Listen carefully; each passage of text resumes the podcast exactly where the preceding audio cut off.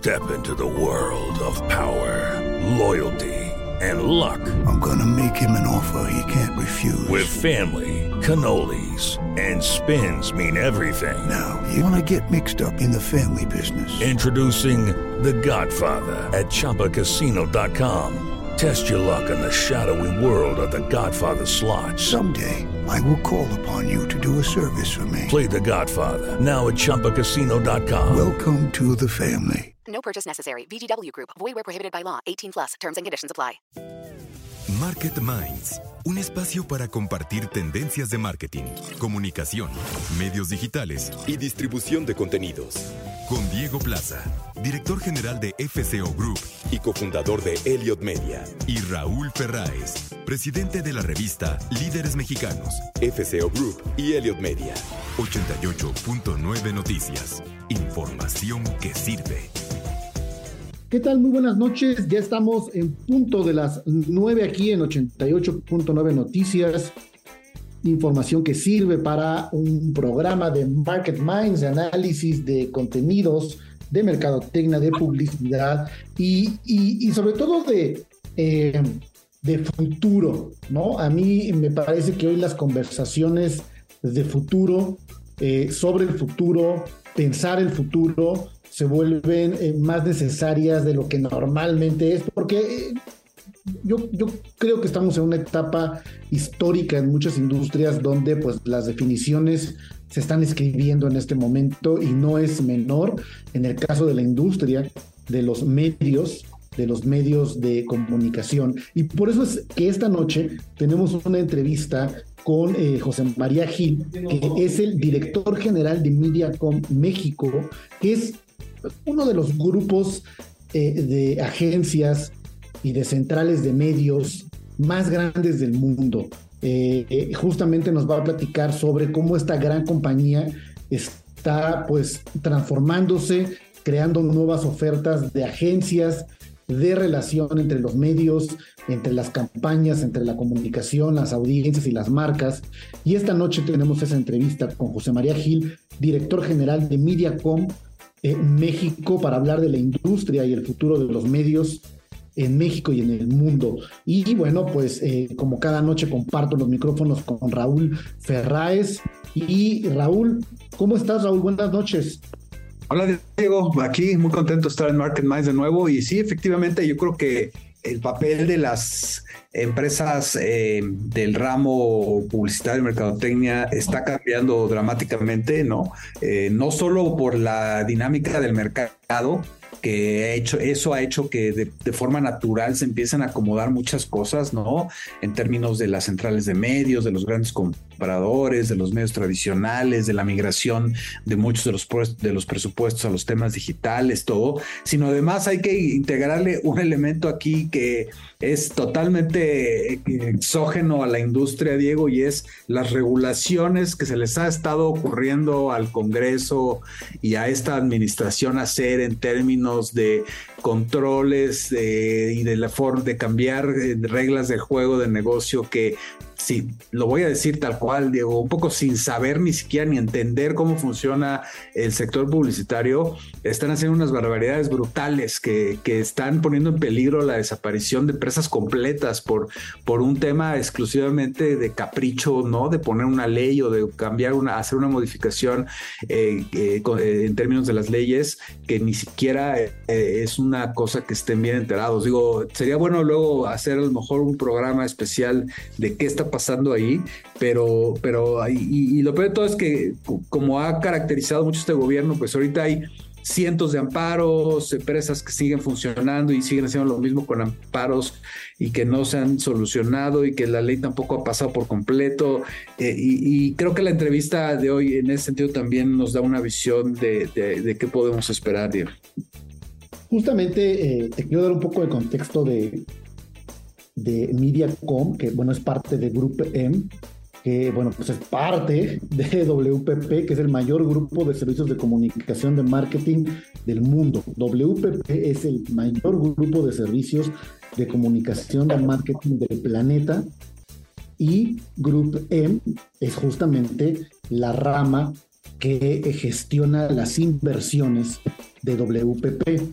Y esta evolución que tiene Grupo M se llama Essence Mediacom.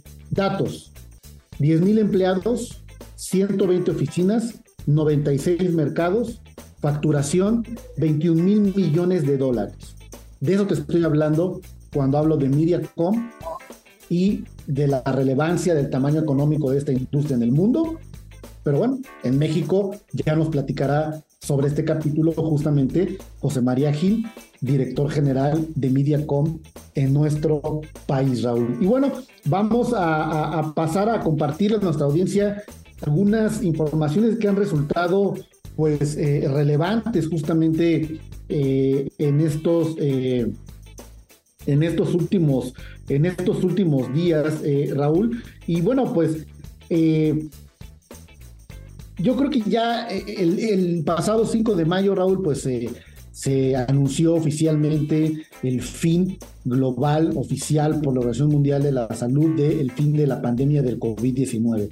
En México sucedió esta semana y pues eh, hoy la gente está regresando, la gente está regresando a las calles, pero yo creo que hubo mucho aprendizaje sobre el comercio digital que llegó para quedarse y que reeducó a los consumidores también hacer las cosas de una forma pues, más rápidas, más fáciles, que a lo mejor no te hubieras acelerado tanto sin este periodo de tres años que vivimos. Y el gran reto es cómo te quedas con esas ganancias, me refiero en avances dentro de una empresa, eh, para mantenerlo durante el tiempo. Alsea incrementa el 25% de sus ventas digitales durante el primer trimestre de 2023, es decir, que sus canales de e-commerce han cobrado relevancia para la compañía y las ventas online en México hoy representan el 30% de todo el corporativo, alcanzando los 5 mil millones de pesos. Es decir, la gente se acostumbró y se quedó y lo demuestra en el 2023 comprando al SEA, hablo Burger King, hablo Domino's, hablo Starbucks, hablo Italianis, diciendo, no vamos a ir, pide en línea, comemos en la casa. Y fíjate que esto eh, eh, reitera lo que estás comentando, Diego. Eh, Nubei, empresa global de tecnología de pagos para acelerar negocios, llevó a cabo su estudio de insights y oportunidades para el éxito de la, de la expansión regional aquí en América Latina y en México en especial. Y en el estudio encontramos información súper importante en temas del e-commerce en México y desde luego a nivel internacional y fíjate que, por ejemplo, lo que están diciendo en Nubei es que la previsión del mercado para los próximos años de crecimiento es que va a crecer 32% el comercio electrónico. 2024, eh, 2025 y 2026. O sea, vamos a tener eh, eh, doble dígito de crecimiento en, en, los rangos de treinta y tantos por ciento, por lo menos los próximos tres años, digo. Y, además eh, seguimos viendo la profundidad de, los nuevos formatos eh, de, relación, de conversación, de recreación, de espacio, justamente en el mundo digital. Eh, hay una agencia pues muy relevante llamada DR Agency que pues anuncia el primer metamuseo eh, un metamuseo que, bueno, yo creo que siempre han existido los recorridos virtuales, ¿no? Vamos, siempre en el pasado reciente, ¿no? De la digitalización, pero creo que ya una experiencia de meta, metaversica con un metamuseo que además eh, en este sentido ofrece pues exposiciones eh, alrededor de, conversaciones sobre la diversidad y la inclusión, pero me parece que pues bueno, pues es cada día más una conversación sobre una recreación sin fronteras, Raúl. Sí, efectivamente, digo, eso, eso, eso habla eh, pues de la tecnología y de los avances y de cómo están yendo las cosas, ¿no? Y creo que es súper importante estar al pendientes ahí, como tú dices, eh, como decías al principio del programa, el, chiste es adelantarnos al futuro, ¿no? Y, y, ese adelantarnos al futuro es bien riesgoso, porque también cuántas historias no hemos visto de grandes ideas que se adelantaron a, probablemente demasiado y que justamente por eso no funcionaron, ¿no? Este, el otro día me acordaba, pues, de, historias como las de MySpace, ¿no? Que, que, salió bastante tiempo antes que Facebook y, no sé, tal vez el mercado no estaba preparado, tal vez la gente todavía no entendía bien qué onda, o tal vez era necesario, ¿no? Que hubiera una primera que medio empezara a generar esa semillita de, de una posibilidad y luego llegó Facebook y, bueno, hoy son líderes en ese sector, ¿no? Red social, en la parte de, conexión de, personas. Entonces, sí, sí hay que ver el futuro, hay que, hay que estar ahí y hay que entender cuál es el momento perfecto para salir, ¿no? Y muchas veces, no sé, ¿y tú qué opinas, Diego? Hay que reintentarlo, ¿no? O sea, muchas empresas que sacaron cosas y que a lo mejor no funcionaron, pues a lo mejor tendrían que reintentarlo algunos años después, ¿no? Y ver si, si funcionaron, o sea, eh, y creo que eso también de repente las empresas, sobre todo las grandes, desechan, ¿no? Cosas porque no funcionaron y a lo mejor años después alguien más hace algo similar y a ellos sí les va súper bien. Definitivamente yo pienso que a, la historia no se le pide permiso eh, y vale la pena nuevamente. Así que vamos justamente a la entrevista y a más de Market Minds. Eh, José María Gil eh, justamente para hablar sobre eh, eh, el avance de la industria y de este nuevo momento de Essence MediaCom como referencia cuáles son los clientes que tienen, que figuran Adidas, Coca-Cola, Dell, Google, Hasbro, Mars, NBC Universal, P&G, Shell, Sony, Uber. El día de hoy en nuestra mesa está con nosotros Claudio Flores Tomás. Claudio, bienvenido. Un gustazo saludarte, querido Raúl, y estar aquí en la mesa de Market Minds de análisis de marketing. A mí me impresiona, Claudio, sobre todo las nuevas generaciones, cómo ya no es suficiente eh, que confíen en una marca, pues nomás por lo que les das, ¿no? Este, eh, hacen investigación, hacen research, se enteran en las redes sociales de cosas que se dicen de esa marca. Eh, y muchas veces hasta eso se acaban metiendo en las entrañas, ¿no? Para decidir si se sienten identificados con esa marca y si tienen, eh, y si van a comprar o adquirir un producto o servicio. Y eso es impresionante porque eso sí ha cambiado diametralmente opuesto, eh, diametralmente ahora en estas épocas, ¿no? La, la credibilidad de una marca, el hecho de que sean creíbles las marcas y que sean congruentes, ha tomado una relevancia brutal para el consumidor, sobre todo las nuevas generaciones. ¿Qué opinas de esto, Claudio? Sí, yo creo que lo señalas muy bien, querido Raúl. Eh, la pandemia y la disrupción digital combinadas este, crearon un fenómeno eh, que se ha denominado por algunos analistas eh, de la sociología y también de la sociología del consumo. Le han llamado la era del propósito, Raúl. Una era en la que una marca que no habla acerca de qué hace más allá de, digamos, de tener beneficios económicos o de cumplir sus objetivos financieros, qué hace más allá de ello, y te diría yo por una serie de capas, qué hace por la ciudad en la que hace negocios, por el país en el que hace negocios, por el planeta en el que hace negocios y con las personas o por las personas con las que hace negocios. Me parece que estamos ahí en una serie de intersecciones de preocupaciones medioambientales, laborales, eh, preocupaciones también sobre, eh, digamos, las dimensiones éticas eh, de una marca, si está comportándose, como bien decías, de forma creíble, auténtica, coherente con lo que nos dice. Y hoy más que nunca una marca me parece que va sin propósito, sin purpose, esta, esta, este gran objetivo de transformación. Recuerdo solo como un ejemplo, Raúl, la marca Patagonia, una marca de ropa que, que pone como objetivo, como propósito, ayudar a salvar el planeta de ese tamaño, o, sea, de esas escalas ya son las promesas de valor, ya no solamente es te doy, te vendo ropa de buena calidad, eh, que puedes reciclar o que puedes, este, digamos, eh, eh, utilizar, que no es desechable, que te permite tener un, un, gran tiempo de uso, este, pero mi objetivo es al final salvar al planeta y ese relato, esa narrativa, Raúl, está siendo poderosa hoy y quizá hoy más que nunca para conectar con nuestros consumidores o audiencias.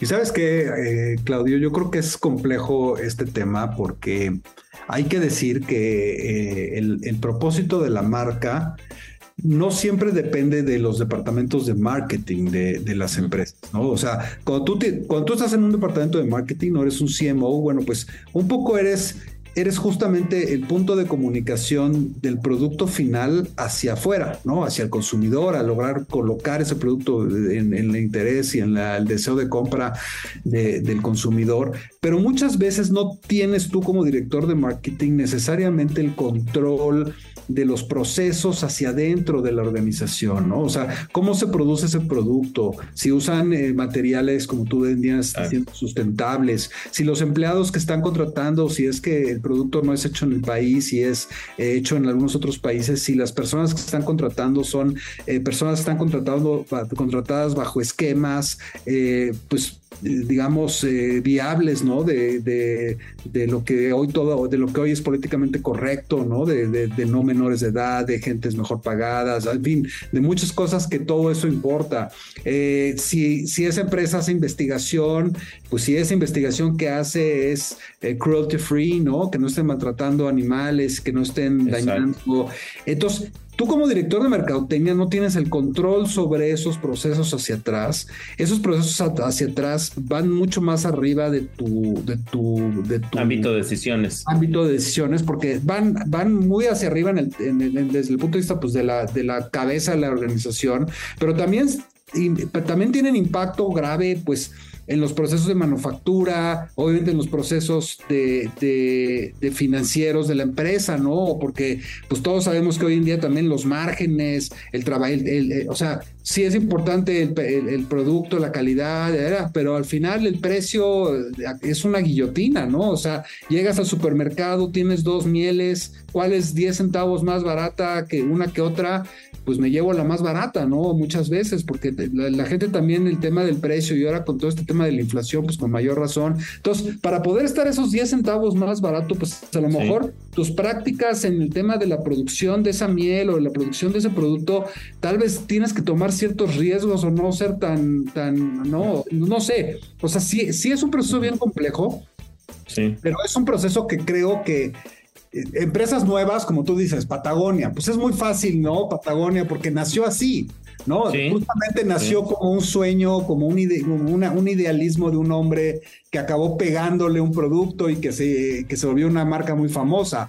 Pero cuando tienes una empresa legendaria del sector de, del oil and gas o del sector manufactura o del mundo de las tortillas, ¿cómo haces para muchas de esas prácticas que venías o que has estado llevando o que, o que se hicieron en tu organización en las épocas en las que estas cosas no eran tan importantes o que más bien todo el mundo operaba similar, ¿cómo haces para modificar eso en tus procesos de transformación y que realmente seas congruente con ese propósito? Porque creo que sí es evidente que si eso, que si no es auténtico, mejor no lo hagas, ¿no, Claudio? Porque entonces te convierte en un boomerang que eh, el día que, que, o sea, si no es auténtico, es peor decirlo, ¿no?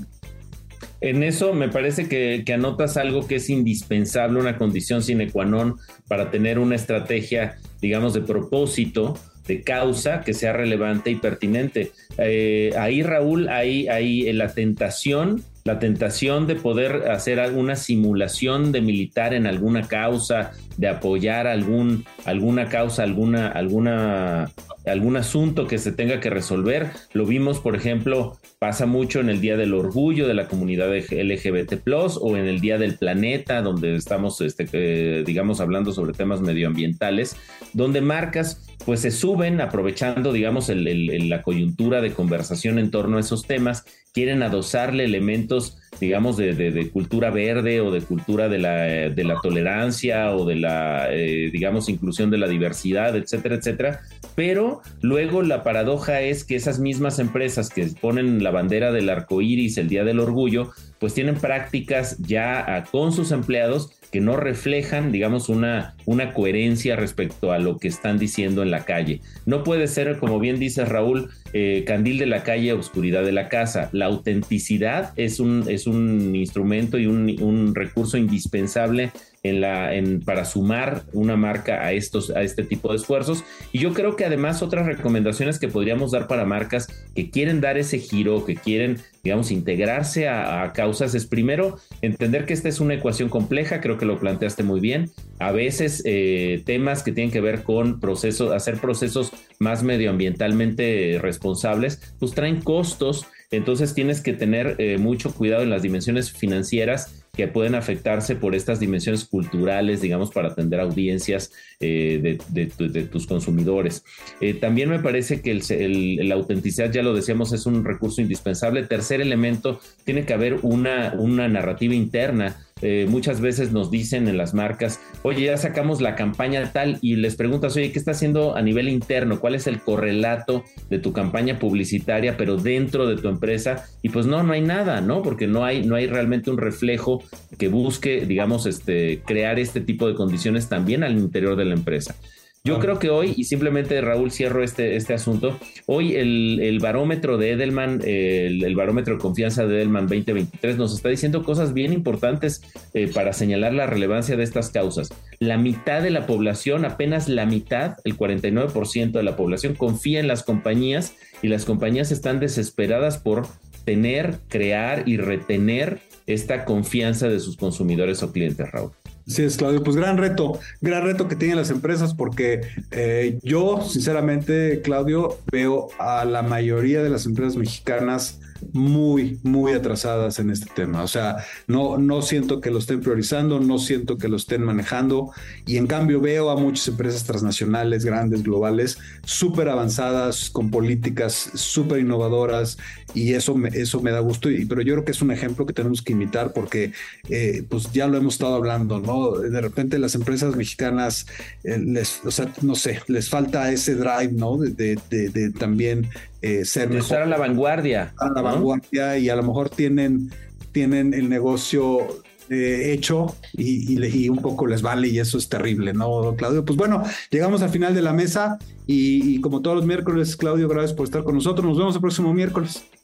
Nos vemos, muchas gracias Raúl, aquí desde Market Minds. Una entrevista sumamente específica, pero también sumamente general, en el sentido de que la persona con la que voy a hablar hoy es eh, un eh, verdadero y muy reconocido líder de la industria de los medios, de la comunicación y el marketing en nuestro país. Y digo general porque es la fotografía completa del contexto que nos puede hablar eh, una personalidad como José María Gil, pero también tan específica en términos de qué están haciendo ellos, él en particular, ellos, Mediacom, en el mundo y en México, para enfrentar los retos presentes y futuros justamente de esta industria que nos... Eh, eh, nos interesa y nos involucra a todos nosotros. Estoy hablando de José María Gil, que es, eh, bueno, el director general, el líder, la cabeza de Mediacom en, en nuestro país. Déjenme darles algunos datos justamente sobre José María Gil, porque cuando hablo de un liderazgo verdaderamente reconocido y calificado, pues estoy hablando de alguien con más de 30 años de experiencia que ha pasado por eh, grandes compañías de media, de marketing, de publicidad, como Karate en España, como JWT, como Javas antes. Eh, MPG eh, y bueno, también como consultor en diferentes compañías. en México pues ha sumado ya seis años colaborando con su liderazgo en este importante momento, momento que queda hoy eh, resaltado con eh, eh, Essence Mediacom como una agencia de vanguardia en nuestro país, una oferta que integra o que se ha desarrollado en más de sus 120 oficinas del mundo y que para ello justamente vamos a platicar con José María Gil, director general de Mediacom en nuestro país. Buenas noches, José María. Buenas noches, Julio César. Gusto en saludarte. Gracias. Oye, pues comienza, vamos a comenzar platicando sobre justamente se cumplen 100 días ya de la presentación en Latinoamérica de Essence MediaCom. Eh, ¿Cuál es el balance de qué va este esfuerzo mayúsculo de MediaCom en el mundo y en México, José María? Bueno, lo de los 100 días parece como político, ¿no? Sí, los primeros 100 días de gobierno, parece. En nuestro caso, bueno, pues es un proceso a largo plazo. Lógicamente, una fusión de este tipo no se, no se consolida en 100 días. Eh, no sé, por hacerte un poco de historia, sabes que es la fusión de dos empresas que previamente ya pertenecían a GroupM, una es eh, Essence y otra Mediacom. Mediacom tenía presencia consolidada en el mercado mexicano desde hace ya mucho tiempo. Essence, sin embargo, pues es una, es una empresa que en Latinoamérica no tenía presencia más allá de Brasil, con lo cual por eso ha sorprendido un poquito más en nuestro mercado el hecho de, que tengamos esta fusión. ¿no? Eh, y bueno, esta situación lo que hace es que tenemos mucho que aprender, ellos también nosotros, pero nosotros tenemos que aprender mucho de lo que, o estamos aprendiendo mucho de su parte. Ellos son una empresa muy especializada, muy centrada en, en tecnología aplicada a la, comunicación y trabajaba sobre todo con plataformas de, autoservicio, digamos. Eh, pues eh, eh, nacieron, de hecho, para llevar clientes que estaban muy en la nueva economía, ¿no? desde luego como Airbnb, etcétera. Y bueno, pues lo que nos está trayendo es mucho interés por parte del mercado, de clientes, de, medios, para saber qué tenemos de nuevo y también mucho interés dentro de la casa, ¿no? O sea, mucha emoción, mucha ilusión por ver qué tenemos, qué traemos de nuevo y poco a poco pues eh, estamos intentando integrar eh, lo que era la oferta de la antigua Essence con la oferta de la antigua Mediacom para consolidar la que creemos que va a ser la agencia más innovadora del mercado en un breve espacio de tiempo.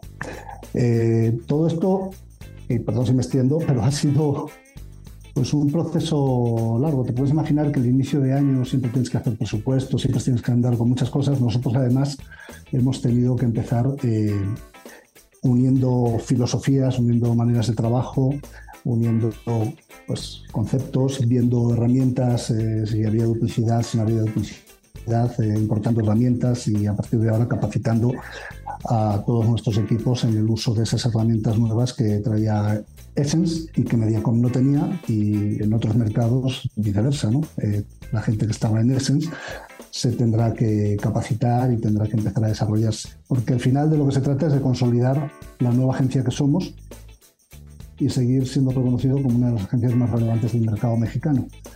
Y, justo eh, me gustaría hacer, hacer, énfasis en esta última parte, eh, cuando hablas del mercado mexicano, eh, bueno, nos queda claro que este es un pensamiento, como bien nos adelantabas, transformador de escala global, pero ¿qué peso tiene México justamente en el mercado regional y en el, y en el mix también de relevancia a nivel global de, de Mediacom y de Essence Mediacom?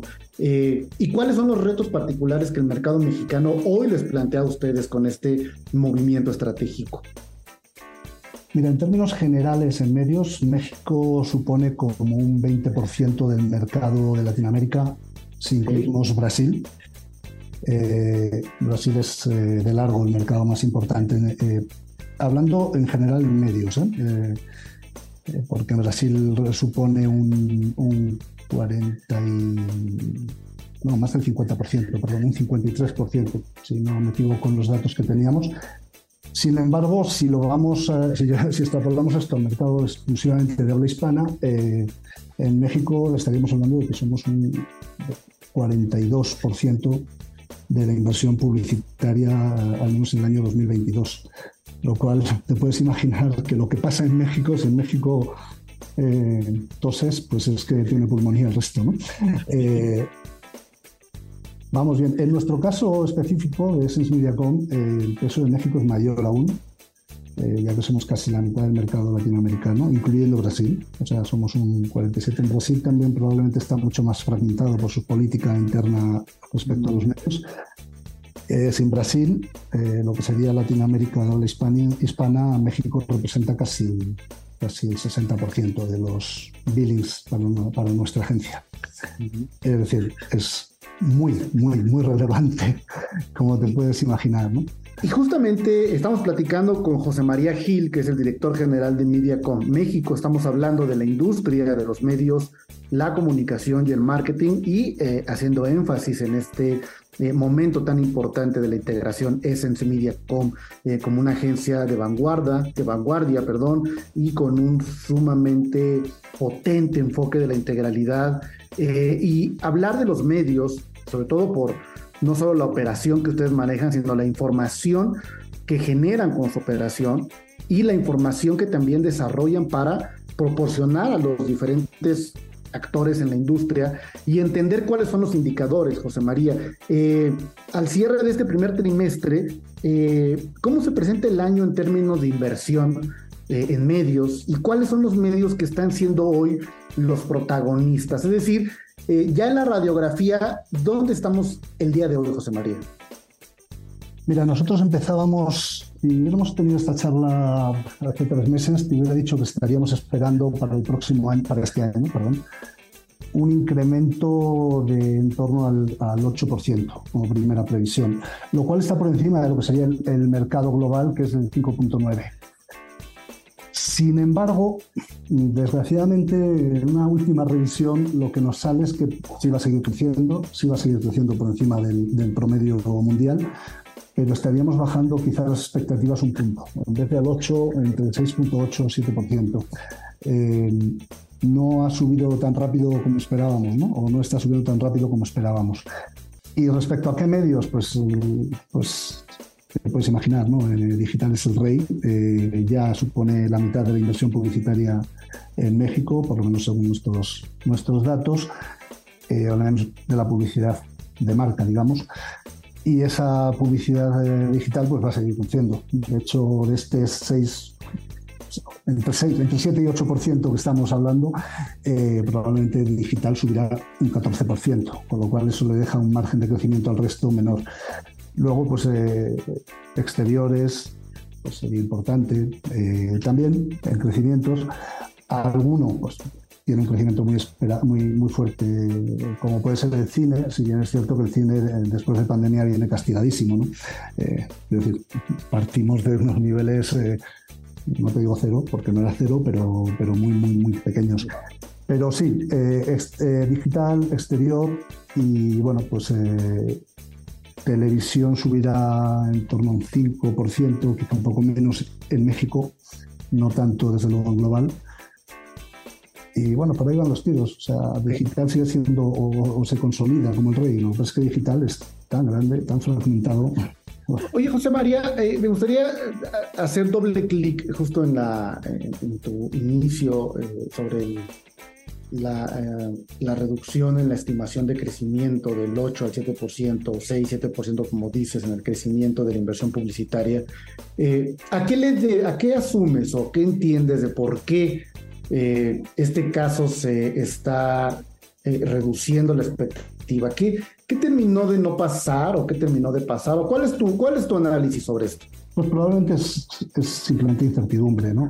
Ojalá nos sorprendamos y de repente me esté equivocando en vez de ser el 7 o el 8 que decíamos al principio del año sea por encima, ¿no? Pero incertidumbre. Yo creo que eh, cuando estamos acabando el año, pues todos esperaríamos que cosas que están pasando en Europa, que están muy lejos, pero al final a todos nos afectan, ¿no? Eh, pues como la guerra de Ucrania, pues, pues estuviera ya un poquito solucionado el tema. Y a fecha de hoy no está solucionado y tampoco aparentemente se le ve solución a corto plazo.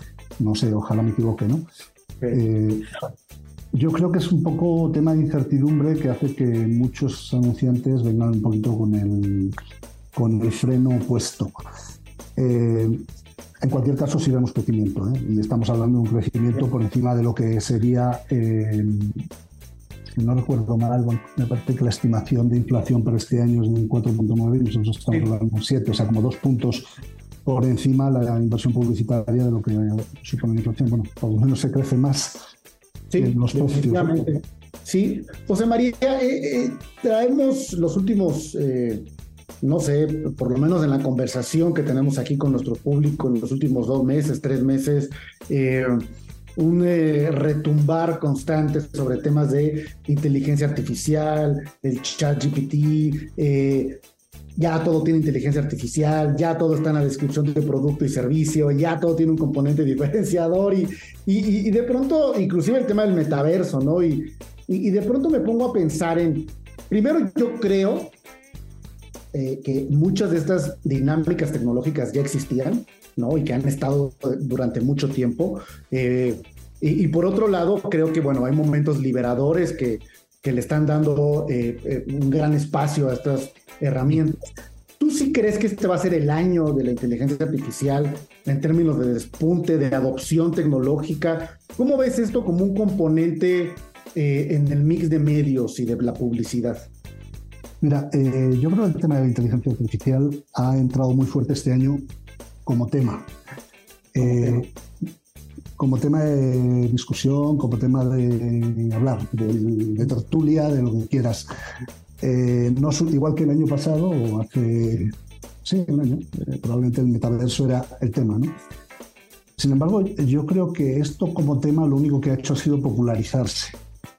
Es decir, nosotros, tanto en la agencia como estoy seguro que en cualquier otra agencia del mercado, como los medios, eh, especialmente los digitales, las grandes plataformas, eh, venimos trabajando con inteligencia artificial eh, a diario. Y digamos que la publicidad, desde el, mundo, desde el momento en que lo digital entró en nuestras vidas, de una manera o de otra, pues hemos trabajado con, con inteligencia artificial. Antes quizás solo para el tema de, digamos, de trabajar con targets o, con estrictamente eh, KPIs medios, pero ahora también, pues incluso la inteligencia artificial nos puede ayudar con temas de copies, de artes, de, lo que es la creatividad pura o la adaptación de la creatividad pura para ser más eficiente eh, para los anunciantes. Eh, para mí el tema del el boom de la inteligencia artificial de ahora, eh, obviamente es se ha dado porque, digamos, los señores de Microsoft han comprado ChatGPT o han desarrollado ChatGPT y lo están integrando.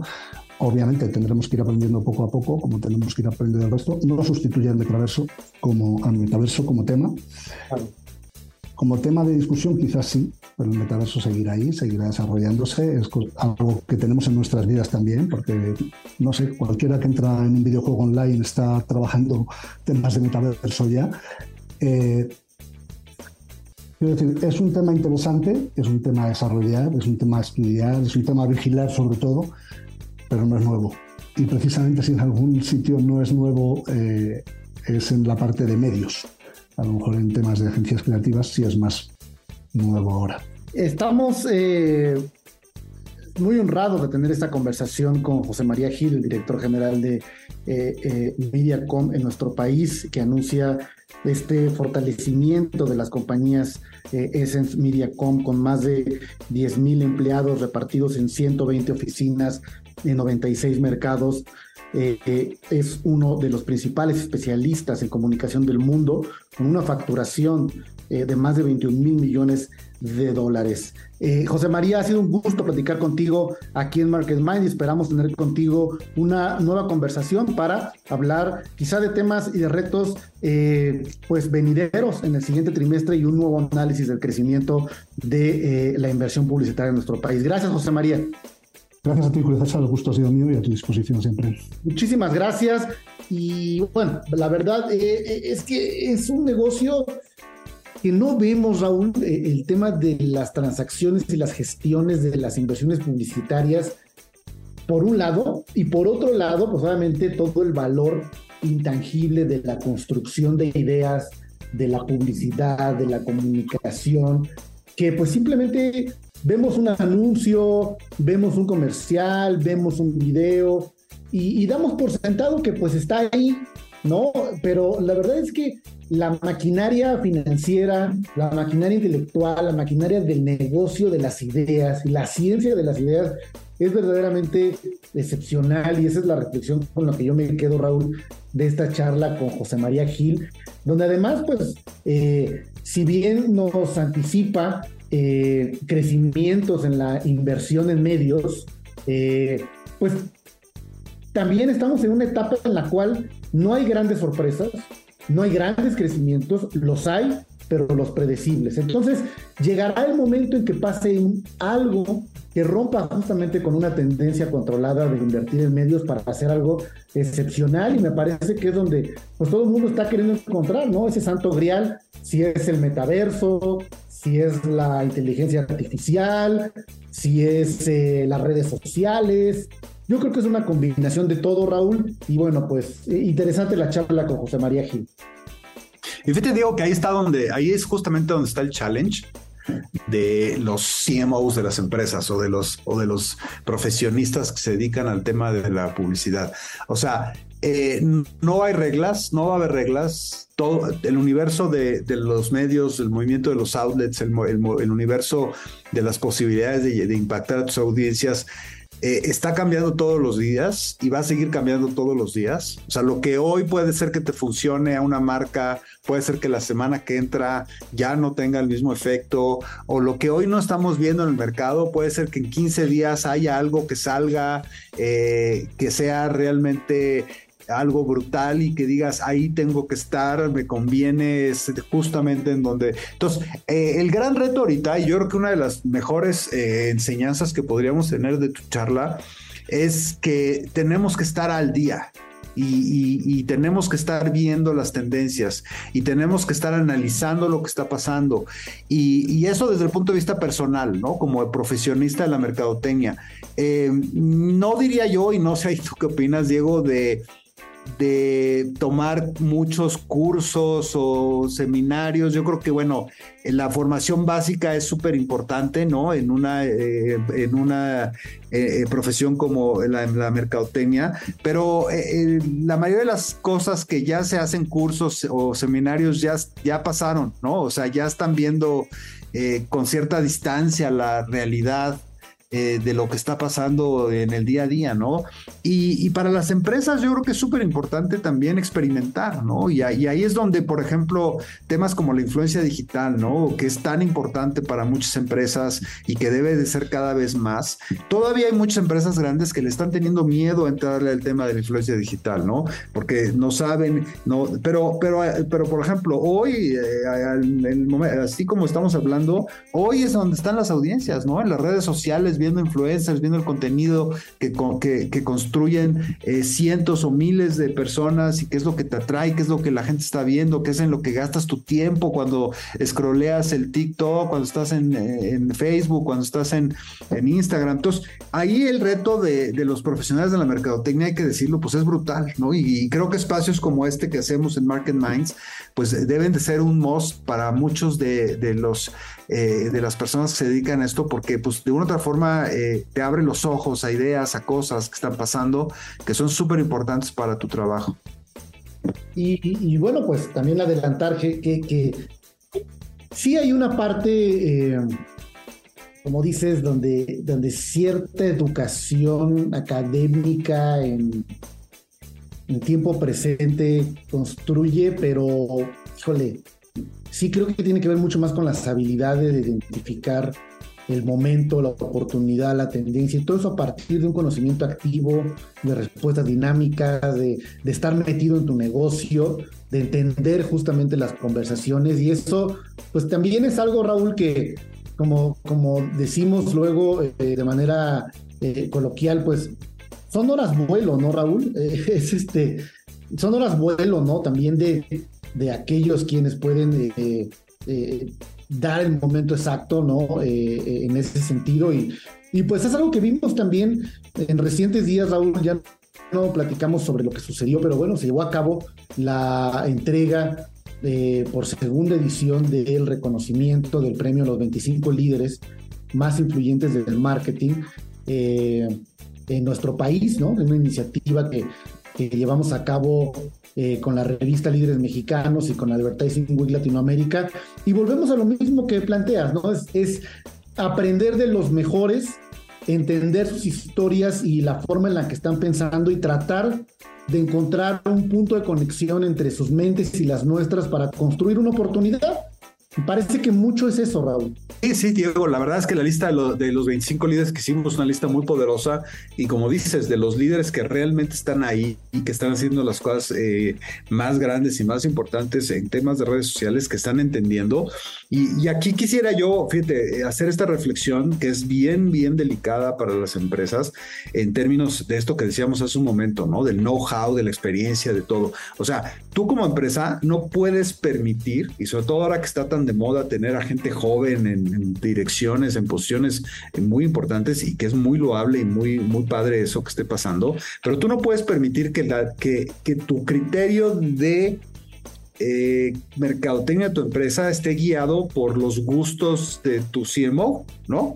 Porque entonces eh, no necesariamente eso quiere decir que están tomando las mejores decisiones. Y eso lo vemos muy seguido, ¿no? En donde eh, vemos a, a, lo mejor a gente muy joven de mercadotecnia que piensa que las redes sociales lo son todo, cuando tal vez no están tomando en cuenta que para ciertos tipos de productos, en ciertos tipos de edades, el consumidor migra o tiene una preferencia una preferencia sobre otro tipo de, contenidos que definitivamente no son los que están viendo a lo mejor los centenias en, en, TikTok, ¿no? Es un sesgo, es un sesgo que, que no te puedes dar ese lujo porque entonces te vuelves sumamente obtuso a la decisión, ¿no? De, de, lo que tú ves, de lo que tú vives, de la información que recibes como director y no necesariamente la de pues, el, mundo real del consumidor, ¿no? Ayer justamente hablábamos con un eh, gran artista musical, cantautor y productor musical que pues viene a bien esta analogía que, quiero hacer, que nos decía, dice, a ver, tú puedes grabar una canción, un disco con toda la tecnología, en los mejores estudios, con las mejores bocinas, con la mejor... Eh, y se escucha increíble. Pero eso es lo que tú estás percibiendo, lo que tú estás viviendo, entendiendo y haciendo para ti la verdadera prueba del fuego está en poner la canción en el estéreo, en el radio del carro o en la grabadora de la cocina de la señora que está haciendo la comida. Ahí es donde realmente se cero, ¿no? Que además vas oyendo este. Ahí es donde realmente se va a escuchar bien o vas a ver cómo se escucha tu canción. No en tu sala eh, perfectamente preparada para escuchar música. Entonces, igual en esas decisiones, ¿no? no pueden ser en tu sala de juntas. Tienes que entender justamente el contexto y la realidad. Y bueno, Raúl, ha llegado el momento de, decir adiós. Nos vemos la próxima semana en punto de las 9 de la noche aquí en Market Minds. Y recuerden eh, seguirnos en redes sociales, arroba 889 Noticias. Y eh, nos vemos, Raúl. Buenas noches. Igualmente, Diego. Buenas noches. Esto fue Market Minds, un espacio para compartir tendencias de marketing, comunicación, medios digitales y distribución de contenidos. 88.9 Noticias. Información que sirve.